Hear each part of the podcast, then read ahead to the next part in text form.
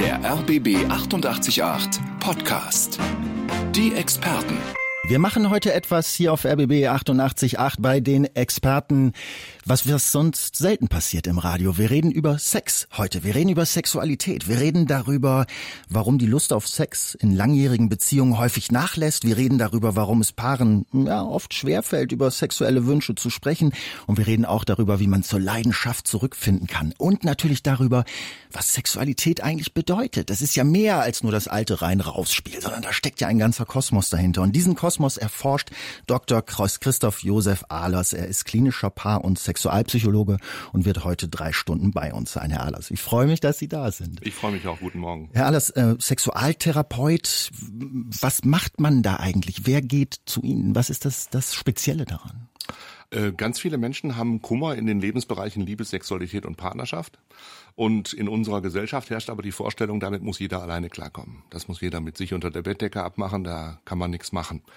Das ist bei der Steuererklärung anders. Da wissen die meisten, das ist kompliziert. Am besten gehen wir zu einem, der sich auskennt. Mhm. Der hilft uns die Steuererklärung machen. Mhm. Ich mache die sexuelle Steuererklärung. Die Leute kommen zu mir und erzählen von ihren Problemen und versuchen mit mir gemeinsam eine Lösung zu finden, einen Umgang zu finden mit dem, was sie auf dem Herzen haben. Sind das dann ganz, ähm, sag ich mal, ganz gegenständliche Fragen wie mm, mein Partner bekommt keine Erektion mehr oder ich habe keine Lust mehr oder ich möchte bestimmte Praktiken und sie will das nicht oder worum geht es da? Genau, also die Fragen, die Sie aufgezählt haben, kommen alle regelmäßig vor.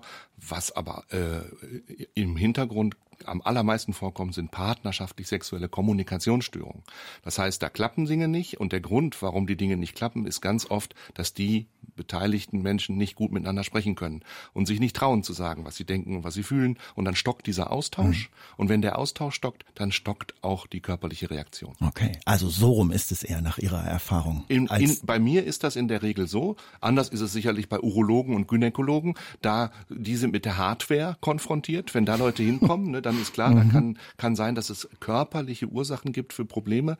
Äh, und erst wenn die bei denen, bei den Kollegen Urologie, Gynäkologie, Psychiatrie und so ausgeschlossen sind, dann kommen die ja im zweiten Schritt zu mir. Und deswegen habe ich weniger Hardware-Beteiligung. Dann kommen die zu Ihnen und Sie kümmern sich um die Software und so um all das, was dahinter so steckt. Let's talk about Sex, unser Thema heute. Und zu Gast ist Dr. Christoph Josef Ahlers. Er ist klinischer Paar- und Sexualpsychologe, hat das Buch geschrieben Himmel auf Erden und Hölle im Kopf, was Sexualität für uns bedeutet. Und sein Leitsatz ist so ein bisschen, Sex ist die intimste Form von Kommunikation, Herr Alles. Das finde ich bei Ihnen in, in Ihren äh, Schriften immer wieder.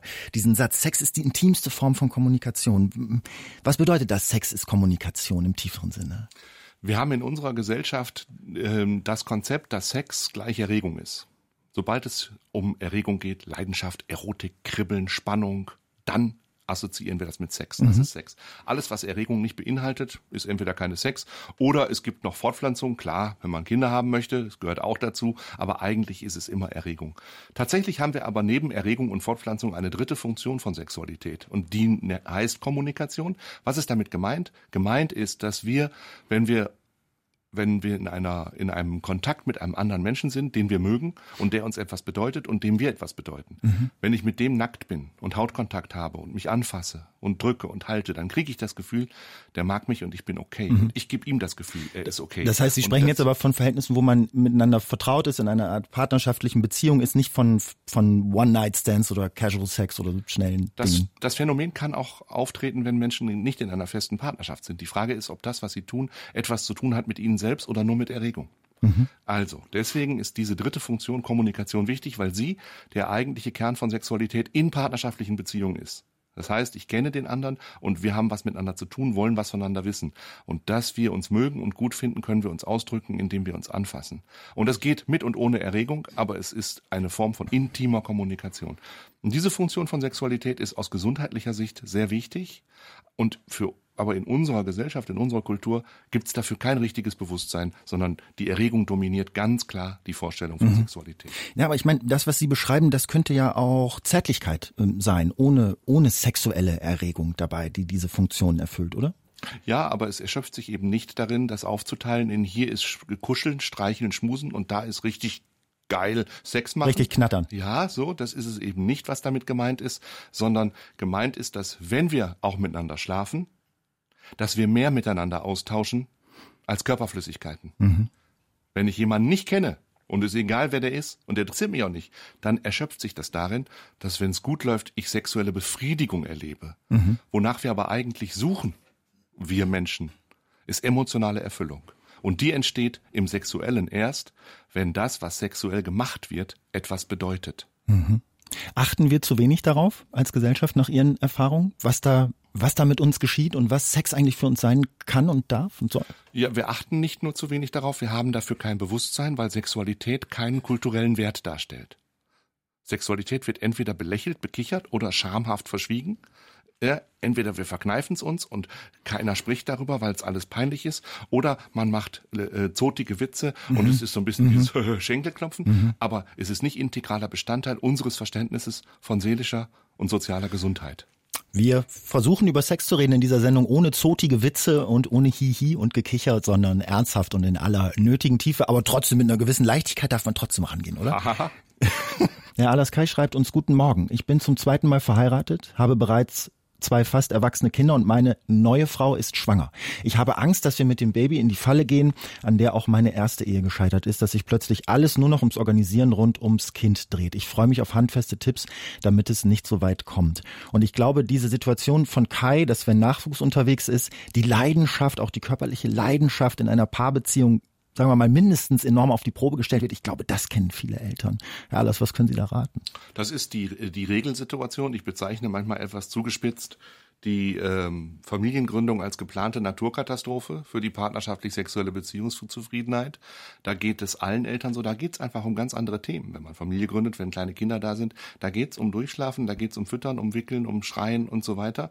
Das ist eine ganz normale Phase, wenn man an diese Phase nicht den Anspruch stellt, dass in während Säuglinge da sind, Leidenschaft äh, zurückkehren möge oder sich einstellen soll. Der Anspruch ist völlig verkehrt an diese Lebensphase. Viel interessanter ist die Frage, wenn dann die Kinder wieder schlafen, also die kleinen Kinder erstmals durchschlafen und aus dem Gröbsten raus sind und man auch selbst mal wieder schlafen kann, dann ist ja die Zeit, wo plötzlich der Partner und die Partnerin wieder in, in, in, in das Blickfeld wandert. Und ob das geschieht und ob dann die sexuelle Beziehung erhalten bleiben kann oder wieder aufgenommen kann, entscheidet sich daran, ob wir ein Bewusstsein dafür haben, worum es uns dabei geht. Geht es uns eindimensional um Erregung? Kann Orgasmen jeder selber produzieren. Mit Pornografie oder ohne, mit Fremden, mit Bekannten, ist völlig egal. Ich brauche für Erregung keine partnerschaftliche Beziehung. Von meiner Partnerin, meinem Partner will ich was anderes. Ich suche was anderes. Ich suche Annahme. Ich suche das Gefühl, dass ich so wie ich bin okay bin. Eine Frage, die viele Frauen ängstigt und gruselt nach Schwangerschaften, wenn sie ihre körperlichen Veränderungen schlecht integrieren können. Dann haben sie Angst, nicht mehr schön zu sein, dass der Mann sie nicht mehr gut findet. Der Mann hat Angst, sie zu bedrängen, will nicht so sehr an sie rangehen. Dann entsteht eine Schweigespirale. Das ist das eigentliche Problem. Und wenn ein Bewusstsein dafür da ist, was man eigentlich voneinander will, dann kann man sich angstfrei, druckfrei und erwartungslos wieder annähern, Körperkontakt haben und sich dadurch zu verstehen geben, dass man sich mag. Und wenn das funktioniert, kommt Erregung, Erotik und Leidenschaft mhm. von selbst. Wenn sie hingegen als Erwartungs Voraussetzung mhm. verstanden werden. Es muss erst Leidenschaft da sein, damit wir uns sexuell wieder annähern können. Dann ist die Sackgasse mhm. programmiert. Und äh, diese Phase, äh, wie Sie das beschreiben, wo es ums Füttern, Wickeln, äh, Durchschlafen, Warten aufs Durchschlafen geht, da dann eben gar nicht den Anspruch zu haben, äh, dass es, dass es so scheppert und die Sterne so am Himmel leuchten wie äh, vielleicht noch ein Jahr zuvor völlig absurd, ist eine mediale Fiktion, in anderen Kulturen völlig unbekannt. Da werden die Frauen bis zu einem halben Jahr nach der Geburt von Männern getrennt. Kategorisch, die kommen in Frauenhäuser, damit keine Männer sie nerven. Die mhm. Männer dürfen in der Zeit andere Dinge machen übrigens. Aber das Konzept so progressiv ist, bin ich mir jetzt nicht so sicher. Aber nee, ist, ist regressiv, ist in unserer Stammesgeschichte verankert. Ja, wenn wir Jahrtausende zurückblicken, dann mhm. finden wir Belege dafür, dass das früher so war. Deswegen will ich damit nur sagen, wir glauben immer, weil solche Dinge medial multipliziert werden, müssen die so sein. Hm. Und dann entsteht der Leistungsdruck in jedem Einzelnen. Ich habe gerade ein Baby, ich muss stillen, ich habe vielleicht noch nach der Geburt Verletzungen, Narben, Schmerzen und jetzt muss ich aber wieder horny sein und wir müssen Liebe wie im Kino haben. Mhm. Das ist absurd. Hallo Carola. Hallo. Freut uns sehr, dass Sie anrufen mit, mit Ihrer Frage. Denn so ganz einfach ist es ja wahrscheinlich nicht, das auch einfach mal im Radio zu erzählen, dass nicht alles perfekt nee. läuft. Ne? Vor allen Dingen nee. in diesem Bereich. Also, ähm, wir sind seit 19 Jahren zusammen. Heute in einer Woche haben wir unseren 19. Jahrestag. Schön. Und ähm, ich weiß jetzt nicht, wie lange das schon geht, aber ich nehme Psychopharmakum und äh, habe ziemlich zugenommen auch. Und ich finde mich, also schäme mich gegenüber meinem Freund, ähm, dass er mich dann ohne Sachen sieht und ähm, ich habe dann auch keine Lust auf Sex, äh, weil ich mich so unattraktiv finde. Hm. Also Sie haben für sich das Gefühl, Sie sind einfach nicht sexy und äh, für ihn nicht sexy genug, also aus genau, Ihrem eigenen Gefühl genau. heraus. Naja, und dann, äh, wenn er dann äh, mal ankommt und er möchte, dann, dann wiegel ich meistens ab und nee, heute nicht, machen wir dann und dann, verschieben wir es und dann bin ich auch immer ganz froh, wenn das dann an dem Tag nicht stattfindet. Ich habe auch schon gedacht, dass man vielleicht äh, mit dem Kuscheln anfangen sollte, bevor man miteinander schläft, dass man wieder ein bisschen Vertrauen äh, aufbaut. Carola, darf ich eine Sache nachfragen, auch wenn ich jetzt nicht der Therapeut bin, aber darf ich neugierig sagen, gibt Ihr Freund Ihnen denn auch das Gefühl, dass Sie zu dick sind, um sexy zu sein, oder ist das mehr das, was Nein, in Ihrem überhaupt ist? Nicht. Ja, gar nicht. Nee, er nimmt, okay, verstehe. Er nimmt mich so, wie ich bin. Hm. Ja, alles. Ja, das ist eine wichtige Unterscheidung. Ne, wenn ich Sie richtig verstanden habe, Carola, ist es tatsächlich so, dass, dass Ihr eigener Wertmaßstab, also Ihr eigenes Gefühl, dass Sie nicht körperlich attraktiv sind, so wie Sie sind, und dass Sie deswegen Scheu haben, Nähe und, und Körperkontakt oder auch sexuellen Kontakt mit Ihrem Partner aufzunehmen. Und daran können wir sehen, wie sehr die Frage, ob wir mit uns selbst zurechtkommen, ob wir uns selbst annehmbar finden, reinspielt in die Frage, wie erfüllend wir sexuelle Beziehungen führen können. Mir ist äh, spontan ein Satz eingefallen von Walter Schubert von 1927, der gesagt hat, wir lieben nicht, was schön ist, sondern wir finden schön, was wir lieben. Ja. Und die Nöte, die Sie haben, die können besser werden, wenn Sie mit Ihrem Partner darüber sprechen und ihm sagen, stell dir mal vor, du kommst auf mich zu und möchtest mit mir schlafen. Ich finde das eigentlich total schön, aber bei mir klemmt's, weil ich denke, ich bin nicht schön. Und das tut ja. mir total weh. Und in dem Moment, wo sie es sprechen und er die Gelegenheit hat, sagen zu können, Schatz, es ist alles gut, in dem Moment können Erlösung stattfinden und Erleichterung. Ja, ist gut. Ich, er kommt nachher, werde ich mit ihm mal besprechen. So, und dann auch das Bewusstsein, wir erleben einander, wenn wir in Beziehung stehen, nicht in ästhetischen Kategorien. Denn wenn Sie die Augen schließen und denjenigen umarmen, den Sie mögen, dann schauen Sie den nicht an wie eine Skulptur im Museum, sondern Sie fühlen ihn als ja, der, der er für Sie Fall. ist. Und dann werden wir füreinander schön, egal wie wir aussehen. Mhm, okay. Carola, danke für Ihren Anruf. Alles Gute für Sie und Ja, ich Freunde. danke auch. Ja? ja? Auf Wiederhören. Bis bald. Tschüss. Tschüssi. Gina schreibt uns, Problem. Ich kann mit meinem Mann nicht schlafen, wenn ich gestresst bin. Bei ihm ist es ganz anders. Er möchte Sex, um den Stress abzubauen. Da wir beide momentan Corona-bedingt ziemlich gereizt sind, streiten wir viel.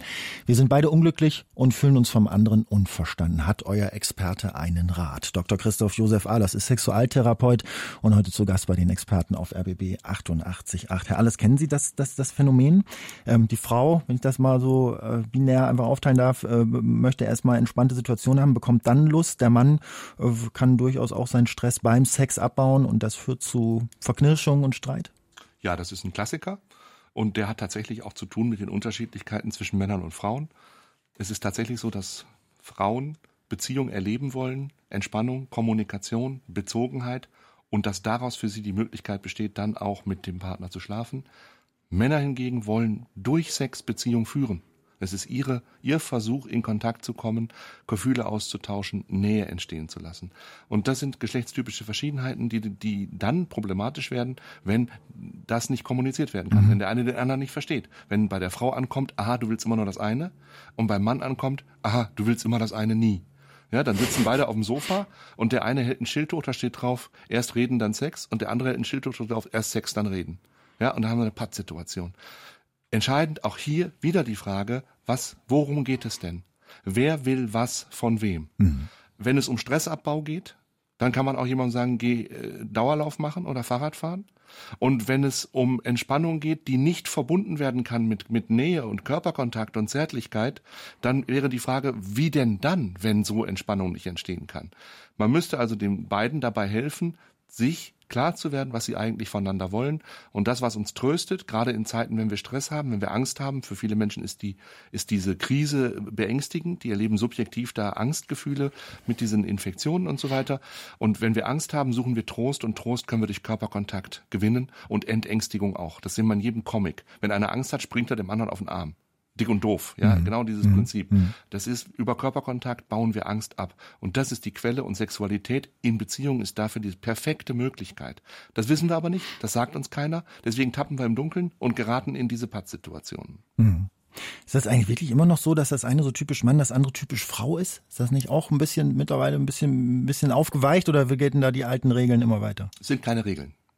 Oder die alten Gesetze? Unsere Natur ist in Jahrtausenden entstanden und es ist ebenfalls eine ein bisschen hochmütige Fehlvorstellung zu glauben, weil wir jetzt Diversity, Internet, Sexuality, Anything Goes haben, verändert sich die Wesenhaftigkeit von uns als Nacktaffen.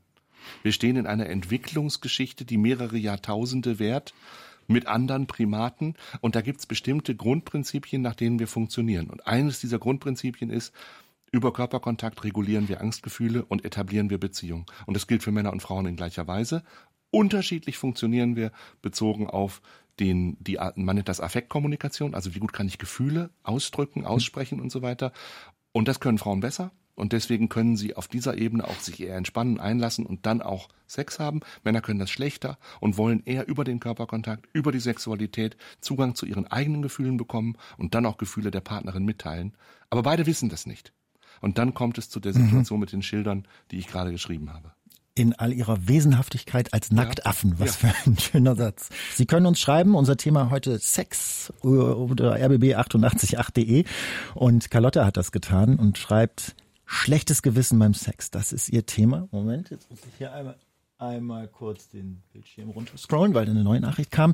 Schlechtes Gewissen beim Sex, das ist ihr Thema. Mein Mann bemüht sich, aber ein Orgasmus stellt sich nicht ein. Wäre das ein Thema für eine Beratung beim Sexualpsychologen? Sexualtherapeut Dr. Christoph Josef Ahlers ist bei uns. Ich vermute mal, äh, die Antwort aus Ihrer Profession heraus wäre in jedem Fall immer ja. Das wäre ein Thema. Immer nicht, in dem Fall aber. In dem Fall ja. Mhm. Also ähm, das, das Thema ist ja, ähm, äh, Carlotta leidet darunter, nicht zu kommen. Und ihr Mann bemüht sich offenbar, möchte das auch gerne, äh, strengt sich an, aber es klappt einfach nicht. Ich weiß nicht, ob Sie das in zwei, drei Minuten beantworten können, aber was kann man denn da überhaupt machen? Wer ist da verantwortlich, was zu tun? Was man erkennt äh, an, der, an dem, was Carlotta geschrieben hat, ist, dass es, ähm, dass in unserer Kultur, muss ich wieder sagen, dass es in unserer Kultur äh, die Vorstellung gibt, dass Sex nur dann richtig ist und gut ist und in Ordnung, wenn was funktioniert, wenn was stattfindet, wenn was klappt und wenn was dabei herauskommt. Der ganze Prozess ist zielgerichtet, mhm. ergebnisorientiert, mhm. produktionsbezogen, nämlich Orgasmusproduktion. Und wenn die nicht gelingt, dann war es nix, dann war schlechter Sex, dann kommt schlechte Laune oder sogar wie bei ihr schlechtes Gewissen. Schlechtes Gewissen. Ja, ich glaube beim, beim Mann auch das schlechte Gewissen. Nein, bei ihr. Sonst hätte sie ja über ihren Mann geschrieben. Okay. So, sie hat ein schlechtes Gewissen, weil sie nicht funktioniert. Und da merkt man, das sind krankmachende Ansprüche an Sexualität. Da infiltriert das Wertesystem der Leistungsgesellschaft unser Seelenleben und sogar unser Beziehungsleben, unser Sexualleben. Mhm. Dabei funktionieren wir nach einem psychologischen Naturgesetz. Und dieses Naturgesetz lautet, dass nur sein kann, was nicht sein muss. Ist das, das so? Es, darf, es kann nur sein, was nicht sein muss. Also sobald der Druck so da ist, der Zwang, die, die, die, die Logik, ähm, funktionieren wir nicht mehr. So, so ist es. Mhm. Wenn Sie trinken müssen, werden Sie sich verschlucken. Wenn Sie essen müssen, kriegen Sie keinen Bissen runter. Wenn Sie schlafen müssen, liegen Sie wach. Und wenn Sie kommen müssen, können Sie nicht kommen. Mhm. Das wir, wir, wir in unserer Wesensart widersprechen in allen seelischen, sensiblen Lebensbereichen den Maßstäben der Leistungsgesellschaft mhm. nach dem Hornbach-Prinzip, was nicht passt, wird passend gemacht, mhm. geht nicht, gibt's nicht, ja. muss klappen. Und das macht ja. uns krank. Der Orgasmus ist ein Reflex. Und Reflexe können nur ausgelöst werden im Zustand von Entspannung. Entspannung kann nur entstehen, wenn ich nichts können, bringen, leisten, mhm. abliefern muss. Mhm. Also sind diese Konzeptionen von Sexualität, die wir kollektiv haben in unserer Gesellschaft, für unsere sexuelle Gesundheit eigentlich schädlich. Das heißt also sogar aus dem Nachdenken über Sexualität heraus landet man bei einer Kapitalismuskritik. Das ich, ich habe mich jetzt nur sehr interessant. Ja, das tut man in ja. der Tat. Und das ist auch nichts Neues. Das habe ich nicht erfunden. Das ist seit den 60er Jahren wird das gibt es entsprechende Diskurse dazu. Ich beziehe mich auf die Wertekonzeption der Leistungsgesellschaft. Ich habe mich jetzt gar nicht auf Neoliberalismus oder Kapitalismus ja. bezogen. Die Leistungsgesellschaft definiert den Wert einer Person durch den Wert ihrer Funktion. Und das ist grausam, denn das bedeutet, erlischt der Wert meiner Funktion, so erlischt auch der Wert meiner Person. Ja. Und das macht Angst. Und diese Angst kann sich sogar im Sexuellen ausbreiten. Das ist das, worunter Carlotta leidet. Ist natürlich auf der anderen Seite total nachvollziehbar, ähm, der Wunsch, gemeinsam mit dem Partner Orgasmen ähm, zu erleben, ähm, dass der da ist und dass man dann vielleicht immer weiter verkrampft, wenn es einfach nicht klappt. Und Sie würden dann sagen, einfach mal drei Schritte zurück, nichts mehr erwarten, und sich neu auch auf sich selbst einlassen oder was würden Sie Einfach sagen? ist daran überhaupt nichts, sondern das Prinzip, und es handelt sich um ein psychologisches Naturgesetz, das nur sein kann, was nicht sein muss. Das ist die Maßgabe. Das bedeutet, wenn Carlotta mit ihrem Mann schläft und es geht darum, einen Orgasmus auszulösen, herbeizuführen, dann ist es so, als wenn sie auf ein Schneckenhaus klopfen um zu bewirken, dass die Schnecke rausguckt. Mhm. Sie wird nicht gucken, solange aufs Häuschen geklopft wird. Darum bedeutet es in der Sexualtherapie, dass beide Beteiligten verstehen müssen, wir klopfen da aufs Schneckenhäuschen, damit hören wir jetzt mal auf. Mhm. Und in dem Moment, wo wir aufhören und uns aufeinander besinnen, auf die Frage, was wir eigentlich voneinander wollen, in dem Moment ist die Schnecke schon am Fenster. Und wir haben das Gefühl, die ist dahingesprungen, weil wir nicht darauf gewartet haben, dass sie guckt. Herr Lass, wir haben immer wieder jetzt in der vergangenen Stunde äh, ging es um, um, um Kommunikation, darum, was Sex als Kommunikation an sich bedeutet, als auch wie man darüber kommuniziert, was man für Erwartungen hat. Und ich habe mir mal überlegt, dass die Art, wie jetzt ich zum Beispiel und meine Generation, wie wir über Sex und Sexualität reden, das hat ja mit dem, wie jetzt meine Eltern darüber geredet haben und deren Generation in der Regel schon gar nichts mehr zu tun. Wir sind so viel offener, wir sind so viel freier geworden. Heißt das nicht auch, dass wir dabei sind, eine gelingendere, jetzt werden Sie sich stören an diesem Wort gelingend, aber eine erfüllendere Sexualität zu haben? Also ist es nicht sehr viel leichter geworden, über Sex zu sprechen und damit auch Probleme anzusprechen? Es ist viel leichter geworden, über Sex zu sprechen, weil früher das Thema tatsächlich stärker tabuiert war. Aber es geht nicht darum, über Sex zu sprechen. Die meisten von uns können gut über Sex sprechen. Was schwer ist, ist, über meine Sexualität zu sprechen mit meinem Partner oder meiner Partnerin. Das ist die Herausforderung. Schaffe ich es, meine sexuellen Wünsche und Bedürfnisse, Ängste und Befürchtungen demjenigen zu sagen, den es angeht und mit dem ich eigentlich diese Erfüllung suche? Und da klemmt es in der Röhre. Am Stammtisch mit anderen oder mit Freundinnen über Sex reden ganz allgemein und über Sex in the City und was es in den Medien dazu gibt, das ist nicht das Problem. Es geht um das, was mich persönlich betrifft und das, was mich beklommen macht, was ich auf dem Herzen habe. Und da sind die die Zungen unverändert lahm. Ist das so? Words don't come easy. Mhm. Und warum ist das so? Weil wir das nicht lernen. Wenn Sie sich anschauen, was es in Schulen gibt an Sexualkundeunterricht oder in entsprechenden äh, Beratungsstellen und so weiter, dann ist es sehr stark fokussiert auf zwei Aspekte, nämlich Erregung und Krankheits- und ähm, Schwangerschaftsverhütung. Das sind die Dinge, die relativ hardwarebezogen vermittelt werden. Und es ist gut, wenn die Kinder lernen, Kondome über Bananen abzurollen, aber das ist auch ein Hardware-Thema. Hm. Die Software fehlt. Und die Software würde bedeuten, wie kann ich erstmal wahrnehmen, was ich eigentlich mir selber wünsche? Erster Punkt, schaffen viele schlecht. Und zweitens, das dann auch demjenigen sagen, mit dem ich das möchte. Ohne, dass ich das umschreiben muss, ohne, dass ich irgendwelche Umwege gehen muss, sondern direkt. Und da haben wir keine Lernmodelle und das zeigt eben, dass wir Sexualität nicht als Bestandteil menschlicher Gesundheit integriert haben. Mhm, als Bestandteil menschlicher Gesundheit. Ich hatte gerade überlegt, also wenn man zum Beispiel Psychotherapien, ja, und psychische Probleme, das ist ja gesellschaftlich auch viel akzeptierter geworden in den letzten Jahren. Vor 20 Jahren waren das noch Kloppis, da hat keiner drüber geredet. Heute kenne ich fast gar keinen mehr, der nicht Therapieerfahrung hat und da auch ehrlich drüber spricht. Warum ist das denn beim Sex und bei der Sexualität offenbar nicht so? Dass es, dass, dass es uns immer leichter fällt, auch mal zu sagen, ich wünsche mir das, ich kann das nicht, ich fühle mich damit wohl, damit unwohl. Mhm. Also die Veränderung, die Sie beschreiben, äh, bezogen auf die Psychotherapie, das gilt wahrscheinlich für städtische äh, äh, Bevölkerungsschichten.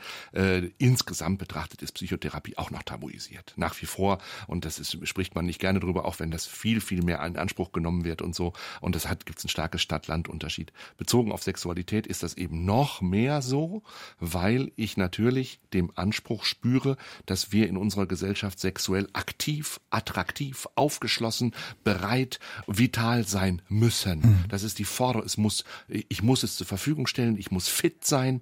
Und fit heißt passend und muss mitmachen und äh, alles muss funktionieren. Und das macht Druck. Ich muss Lust auf Sex haben macht alles Druck hm. und dadurch vergeht den Leuten Lust Wie, auf Sex. vergeht jetzt schon die Lust, wo sie das ja, so aufzählen. Das meine ich, ja. Und das ist der Grund, warum äh, auch Angebote wie äh, Paar- und Sexualtherapie für die meisten Menschen fernliegender sind, weil gar nicht klar ist, was soll man denn da machen und wie mit einem Fremden darüber sprechen. So, deswegen hatte ich zu hm. Anfang das Beispiel hm. der Steuererklärung gesagt. Mhm. Äh, auch in Steuererklärungen sind sehr private Informationen die die Leute nicht ihren Nachbarn oder im Kegelverein verbreiten würden. Mhm. Aber da ist irgendwie klar, da geht man zum Profi. Wenn es aber um Liebe, Sexualität, ja. Partnerschaft geht, dann ist da einfach eine größere Hemmung. Das ist noch so, das wird auch besser. Auch da hat man in Städten eine größere Aufgeschlossenheit als vielleicht auch im Land.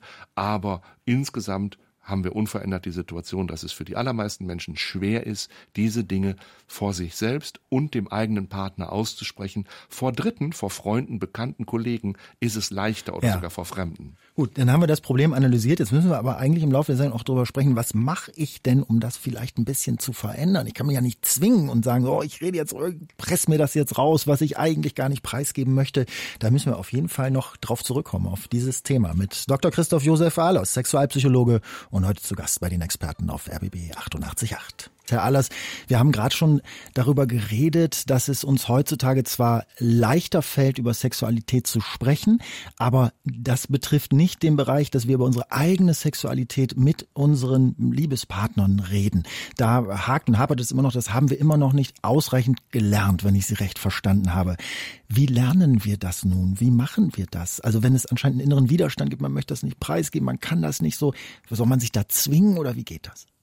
Zwingen ist immer die richtige Strategie, ja. Am besten mit dem Hammer auf das Schneckenhaus hauen, dann ist die Schnecke auch raus. Mhm. Also, es geht natürlich nicht um Zwingen, sondern äh, für die meisten Menschen entsteht ja ein Problem mit dieser äh, Kommunikation über Sexualität erst dann, wenn es in der Beziehung irgendwie klemmt, wenn da Kummer entsteht, wenn das nicht mehr läuft, wenn da Vereinzelung, Entzweiung entsteht oder sogar ähm, jemand sich nach außen gewandt hat, Seitensprünge, Fremdgehen und so, dann kommt der Moment, wo es nicht mehr anders geht. Da muss man miteinander reden. Und dann erkennen die meisten Paare erst, stimmt, bei uns klemmt's da.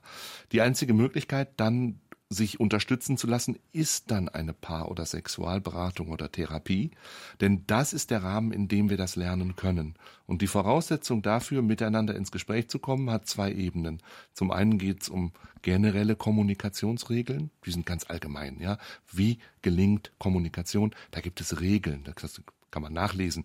Fragen statt sagen, zuhören statt zuquatschen, äh, quittieren statt kommentieren. Mhm. Ja, also ganz einfache Regeln, wie ich mit, mit dem anderen reden kann, so dass ein Gespräch in Gang kommt. Und die zweite Ebene ist dann Sexualität.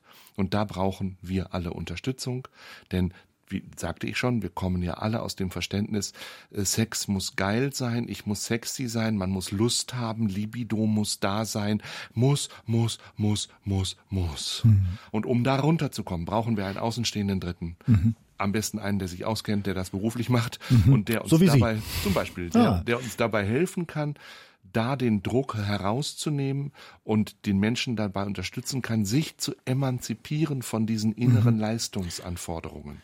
Der, erst, der, der, erste Schritt ist ja vielleicht auch für sich selbst zu erkennen, das ist nichts Schlimmes, das ist nichts Gefährliches, das ist nichts Böses darüber zu sprechen, sondern es kann mein Leben bereichern, es kann mich auch kann mir auch ein erfüllteres Leben bescheren. Das ist fast immer so äh, Frauen fällt es tendenziell etwas einfacher, sich darauf einzulassen als Männern. Ich erlebe häufig, dass Männer, die mitkommen dann in die Paar- und Sexualtherapie, dass die erst vorbehaltsvoll sind und ängstlich, skeptisch, misstrauisch. Und wenn es ihnen gelingt, sich darauf einzulassen und wenn sie dann in diesen Kontakt kommen, wenn erste Gespräche gelingen, weinen interessanterweise öfter die Männer als die Frauen vor Erlösung, vor Erleichterung, vor Entängstigung. So, und das geht aber, wie gesagt, nur, wenn man klar macht, das, worunter wir leiden, sind Leistungsanforderungen, die wir von außen an uns gerichtet fühlen und die wir vielleicht von innen auch an uns selbst stellen. Und von denen müssen wir uns freimachen. Und wenn das geht, dann kommen auch die Worte. Dann wird klar, wenn wir aufhören mit der Orgasmusproduktion, es uns wechselseitig zu besorgen, also immer Sexualität wie so eine Bergetappe in der Tour de France zu denken, wo wir jetzt noch das Bergtrikot erringen müssen und so weiter und so fort, dann wird Sexualität total anstrengend. Wenn wir das schaffen, rauszulassen, dann wird der Weg frei für die Frage, was wollen wir eigentlich wirklich voneinander? Wer bist du für mich? Wer bin ich für dich? Was bindet und was trennt uns, was eint und was entzweit uns. Und dann kriegt man ein Gefühl dafür, worin die Partnerschaft besteht. Und dann ist es nur noch ein kleiner Schritt, um dann die Frage zu stellen, und wie können wir uns das, was wir uns jetzt mit Worten gesagt haben, auch ohne Worte sagen, indem wir uns anfassen und gucken, ob uns das berührt. Und dann sind wir mitten in der sexuellen Beziehung. Charlotte, wir grüßen Sie. Guten Morgen. Guten Tag. Ja, schönen guten Tag, ähm, Charlotte hier. Ich verfolge Ihre Sendung jetzt schon eine Weile und vermisse eigentlich dieses Wort Liebe. Ja. Und zwar kann ich mir vorstellen, wenn ich einen Menschen liebe, einen Partner, von Kopf bis Fuß, mit allen was seinen Fehlern und allen seinen Macken, und wenn das wirklich alles von Herzen kommt, dann bin ich der Meinung, spielt Sexualität ganz automatisch, also es, es fließt alles ineinander über. Sagen wir mal so. Mhm. Also aus dieser umfassenden Liebe für den anderen Menschen entsteht dann auch Sexualität, ja, das, entsteht ja, Lust, ja, entsteht aber, Nähe. Ja, ganz automatisch doch. Mhm. Also so, das bin ich jetzt der Meinung. Ja. Herr Ahlers, haben wir zu wenig über die Liebe gesprochen in den vergangenen 90 Minuten, wenn wir über Sex reden? Nein, im Gegenteil. Wir haben ganz viel über Liebe gesprochen, aber eben nicht mit dem Begriff Liebe. Liebe ist ein schöngeistiger Begriff und äh, ins Wissenschaftliche übersetzt bedeutet Liebe die wechselseitige Erfüllung psychosozialer Grundbedürfnisse. Das heißt, wenn ich mich von, von, von meinem Partner, meiner Partnerin wahrgenommen, angenommen, ernst genommen fühle, gemocht bin, so wie Sie gesagt haben, von Kopf bis Fuß, wenn ich dieses Gefühl bekomme, dann erlebe ich Liebe. Und ja. dann ist das so, wie Sie sagen, äh, die Liebe besiegt alles. Das ist ein altes lateinisches Sprichwort schon. Ja, mhm. die ist stärker Im als positiven Sinne. Ja, absolut. Ja. Und ähm, und das, was ich meine mit der Kommunikationsfunktion von Sexualität, heißt schöngeistig übersetzt Liebe machen. Und das entspricht genau dem, was Sie gesagt haben. Und nun bin ich ja jemand, den die Menschen aufsuchen, wenn es eben nicht alles von selber klappt, vielleicht sogar obwohl sich zwei Menschen lieben. Und das gibt es eben auch. Und wenn nicht alles von selber klappt, auch wenn Liebe da ist, dann ist es trotzdem auch für diejenigen gut, wenn sie Hilfe bekommen können. Ja. Naja, äh, ich muss also, mir ist es selbst so, äh, so ergangen mit dieser Liebe, mit dem Partner. Das ist ein Traum und da, da freue ich mich für Sie. Und ich glaube, alle, die das erlebt haben, wissen, was das für ein, eine schöne Bereicherung des Lebens ist. Ja, wissen Sie, die Chemie stimmt dann von Anfang an. Mhm. Mhm. Das ist es. Mhm. Gut. Charlotte, okay. da, vielen Dank für den Anruf, ja, und die Bereicherung ja, unserer Sendung. Bis bald. Tschüss. Sie können uns schreiben mit Ihren Fragen äh, rund um Thema Sex, Partnerschaft, Leidenschaft in Beziehungen, denn darüber sprechen wir heute unter rbb888.de. Und Stefanie hat das gemacht und schreibt uns ein Thema, Herr Ahlers, das, glaube ich, ein großes Thema für viele ist in Beziehungen vor allen Dingen. Mein Mann ist eifersüchtig, schreibt sie. Ich fühle mich dadurch eingeengt, erzähle schon nicht mehr, wenn ich in der Kantine mit Kollegen was essen war. Das ist zwar keine Lüge, fühlt sich trotzdem an, als würde ich etwas vor ihm verbergen. Wie kann kann ich ihn überzeugen, dass er nicht eifersüchtig sein muss, schreibt uns Stefanie. Und das Thema Eifersucht begleitet, glaube ich, jede Beziehung hier und da mal, mal stärker und mal schwächer. Was soll Stefanie tun? Zunächst mal ist hier wichtig zu verstehen, was ist eigentlich Eifersucht? In unserem Allgemeinverständnis ist Eifersucht verknüpft mit Leidenschaft, mit Liebe. Wenn ich jemanden ganz doll liebe, dann bin ich ganz eifersüchtig und so. Es hat also so ein bisschen auch äh, so eine Anmutung von, das gehört mit dazu. Und je mehr Eifersucht, desto mehr liebe ich jemanden. Das ist aus psychologischer Sicht genau andersrum.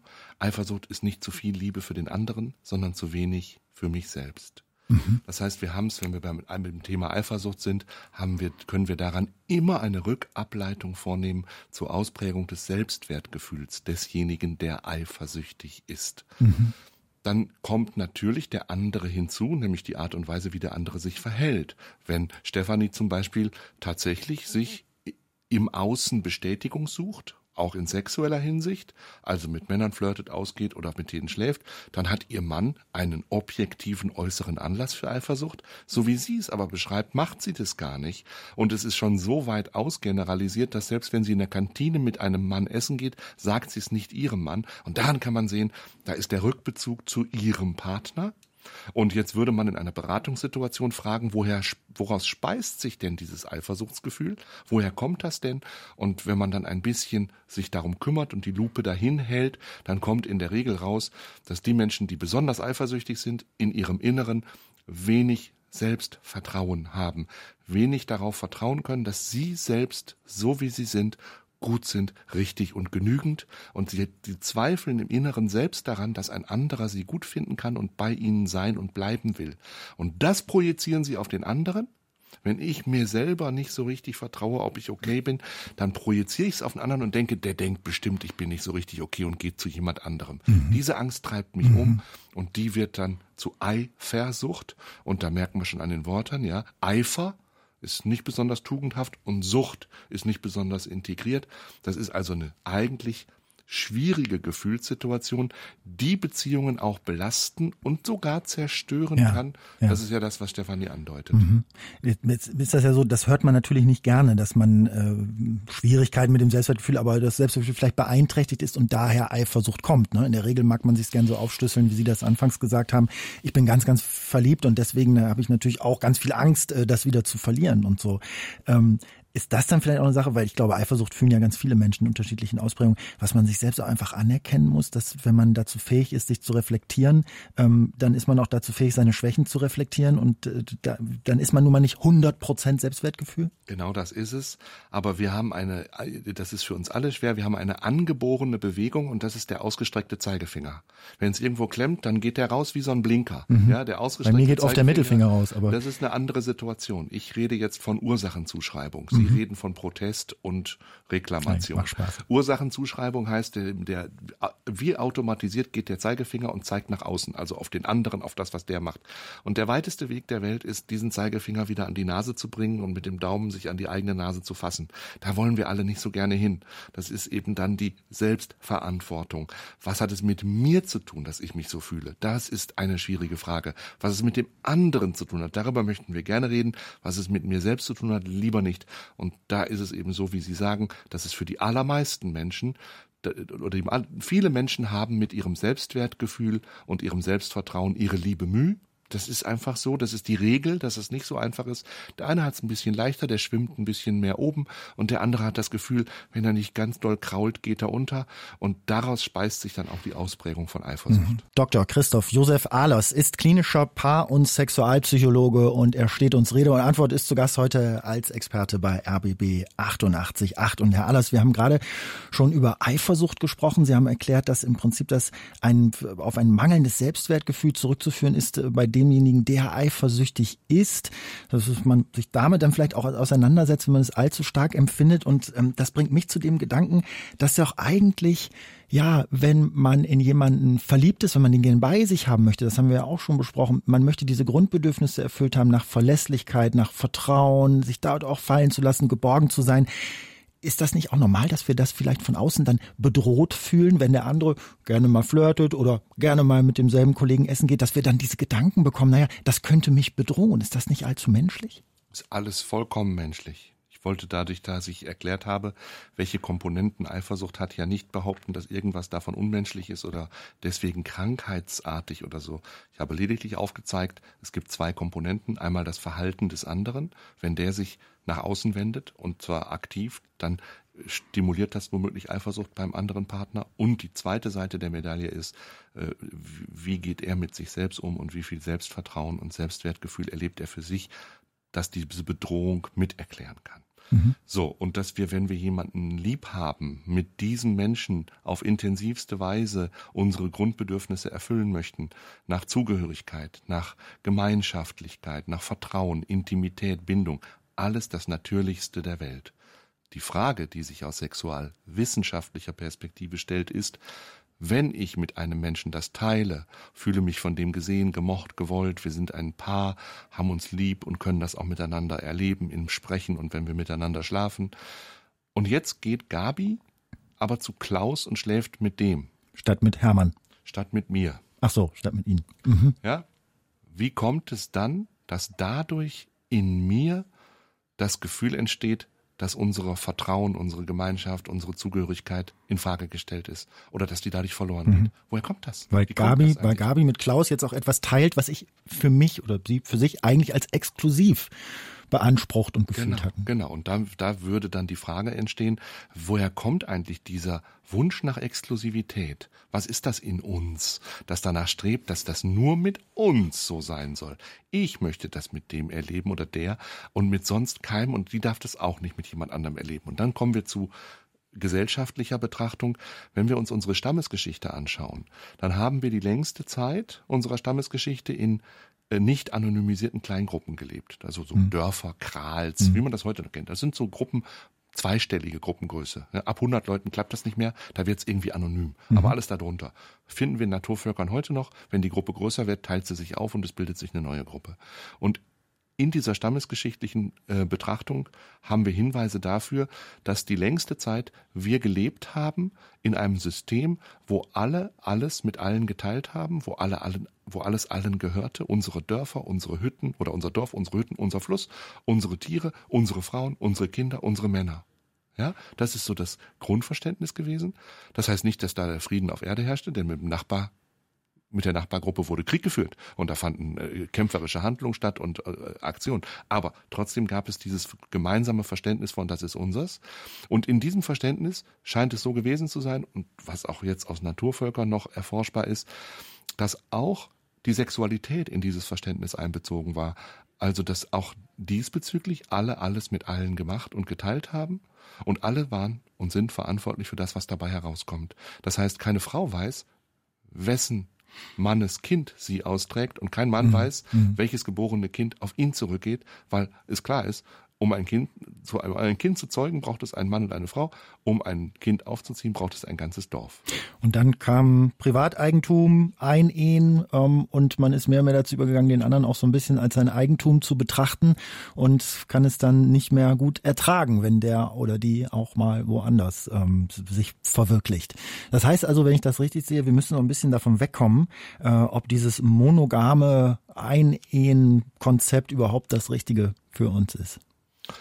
Ja, mit Wegkommen ist es schwierig, denn wir haben nun mal die Kultur, die wir haben und die hat sich ja aus Gründen entwickelt, weil wir eben nicht mehr in Kleingruppen leben, sondern in anonymisierten Massengesellschaften, brauchte es andere Regeln und andere Umgangsformen. Und Sie haben gerade das Stichwort erwähnt, es hat sich dann im Laufe unserer Stammesgeschichte das Konzept des Eigentums entwickelt. Und zwar nicht des Gemeinschaftseigentums, sondern des Privateigentums. Und daraus die Vorstellung von Besitzansprüchen.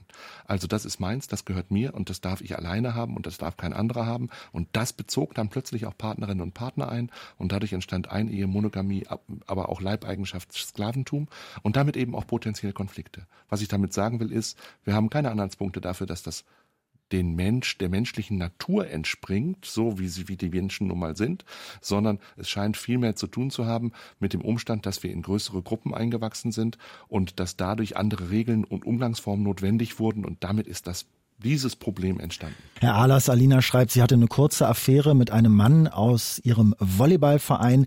Ähm, die Sache war schön und aufregend und schnell vorbei. Aber jetzt hat sie den Eindruck, dass dieses kleine Geheimnis ihre Ehe belastet.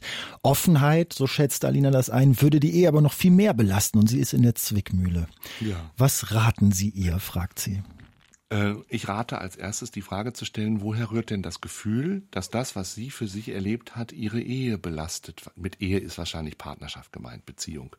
So, das heißt, das Gefühl entsteht ja aus ihr. Und deswegen würde man jetzt im Rahmen einer Beratung gemeinsam gucken, woher stammt dieses Gefühl, da ist eine Bürde jetzt auf unserer Beziehung, das ist ein Belastungsfaktor. Wenn es so ist, dass zum Beispiel die sexuelle Außenbeziehung oder der Außenkontakt, den sie hatte, in ihr weiterlebt, in ihr nachgeht, oder wenn sie mit ihrem Mann zusammen ist, vielleicht auch mit dem schläft, dabei an den anderen Mann denkt. Oder das, was sie mit ihrem Mann erlebt, vergleicht mit dem, was sie in, der, in dem Außenkontakt mit einem anderen Mann erlebt hat. Dann ist das der Grund dafür, warum ihr das nachgeht und warum sie das Gefühl hat, das ist vielleicht, das ist eine Belastung für unsere Beziehung. Wenn das nicht der Fall ist, sondern es so ist, wie sie es schreibt, das war aufregend, das war schön und das war kurz und ist beendet dann wird für mich nicht verständlich, warum daraus eine Belastung mhm. für ihre Herkunftsbeziehung besteht. Und das müsste man mit dem Menschen gemeinsam ja. erschließen. Also wenn ich vielleicht stellvertretend darauf antworten könnte, was ich mir vorstellen kann, ist, dass Alina durchaus den Wunsch hat, offen und ehrlich und transparent mit ihrem Partner zu sein. Mhm. Es gibt aber eine Art Exklusivitätsabkommen, wie das in den allermeisten äh, Beziehungen ja ist. Mhm. Und ähm, jetzt möchte sie äh, ihn weder verletzen ähm, noch unaufrichtig sein und mhm. daher diese mhm. Zwickmühle. Das verstehe ich.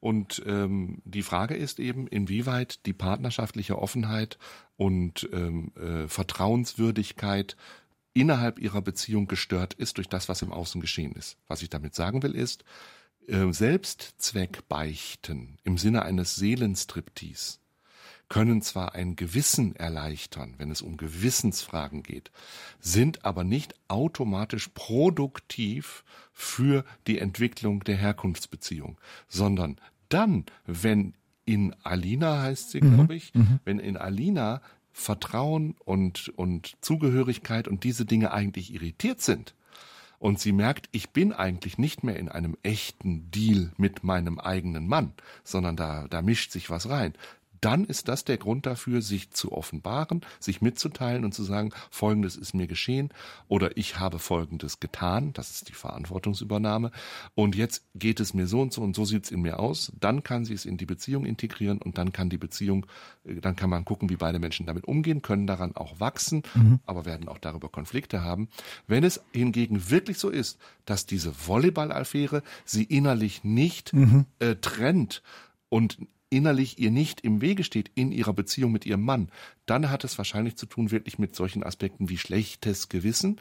Und das ist eine moralische Qualität, die wieder aus dem Werteverständnis unserer Gesellschaft rührt. Das darf man nicht, das macht man mhm. nicht, das ist verboten, das ist Ehebruch. Und das ist eine andere Ebene. Mhm. Ja? Und dann hat sie ein Gewissensproblem, aber nicht automatisch ein Beziehungsproblem. Also wenn ich Sie richtig verstehe, beichten muss nicht immer sein. Wenn man sich eigentlich in der Beziehung wohlfühlt und gut fühlt, dann muss man die Sache vielleicht nicht größer machen, als sie ist, für mehr Irritationen sorgen, als eigentlich da sind. Genau, Selbstzweck, Beichte birgt kein produktives Potenzial, sondern dann, wenn das, was ich erlebt habe, die Beziehung zwischen mir und meinem Partner betrifft, wenn ich merke, das steht in mir im Raum, das steht trennen zwischen uns, da muss ich sprechen.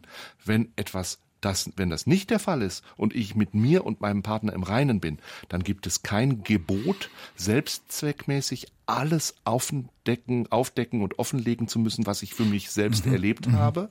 Denn es gehört auch dazu, dass jeder für sich in seinem Leben eigene Erlebnisbereiche haben darf, in denen der eigene Partner und die eigene Partnerin nicht anwesend und beteiligt ist. Wir haben über viele Sachen schon gesprochen, die Kommunikation über Sexualität, was Sexualität an sich eigentlich schon an Kommunikation bedeutet. Wir haben über Seitensprünge äh, geredet, über Beziehungskonzepte, sind sogar zurückgegangen in die Stammesgeschichte und haben uns mal angeschaut, wie haben wir eigentlich früher gelebt, in den Stammeszeiten, wie leben wir heute?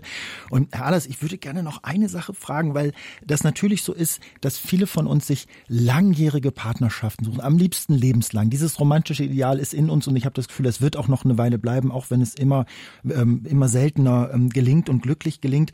Und natürlich kann man keine Ehe, keine Beziehung über 10, 20 Jahre führen und jeden zweiten Tag knallt es unter der Bettdecke, dass uns alle Sinne vergehen. Und ich habe das schon mehrfach von Leuten gehört, die gesagt haben, so in meinem Bekanntenkreis, Sex ist mir gar nicht so wichtig. Das ist mir gar nicht mehr so wichtig. Ähm, sollte man Sex generell in einer Beziehung nicht überbewerten oder nicht zu gering schätzen? Wie wichtig ist das eigentlich, dass wir uns auf dieser Ebene nahe kommen? Oder können wir das auch weglassen bei entsprechender Vertrautheit? Dann ist ja auch der Druck weg, dass es immer so geil sein muss. Da merken Sie ja schon an der Art und Weise, wie Sie jetzt die Einleitung formuliert haben oder die Frage, dass Sex gedacht wird als Erregung. Ne, gemeint ist, geht es noch um Orgasmusproduktion. Und das geht es im Laufe des Lebens für die meisten Menschen weniger, auch im Laufe der Beziehungen für die meisten weniger. Die Frage ist, ob innerhalb der Beziehung Grundbedürfnisse erfüllt werden können, danach sich wahrgenommen, ernst genommen und angenommen zu fühlen und eine Beziehung begründen wir nur deswegen, weil wir das im Rahmen dieser Konstellation auch körperlich erleben können. Fühle ich mich körperlich angenommen, wahrgenommen, ernst genommen, gemocht, gewollt, gehalten. Dafür brauche ich keine Erregung, dafür brauche ich keine Orgasmusproduktion, aber ich brauche Körperkontakt.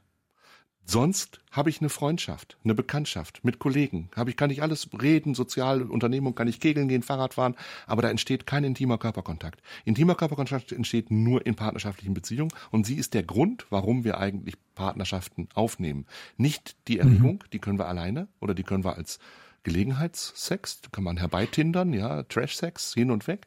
Oder mal äh, im Rahmen von Prostitution können wir überall Erregung regeln. Aber vor allen Dingen in der Selbstbetätigung für viele völlig okay. Mhm. Was wir nicht alleine können, ist uns das Gefühl geben, okay zu sein. So wie wir sind, auch körperlich. Und das zu spüren, indem uns einer drückt und küsst und bei uns beiden sein mhm. will. Das ist die Kernfunktion von Sexualität. Und wenn die erhalten bleibt, dann funktioniert die Partnerschaft.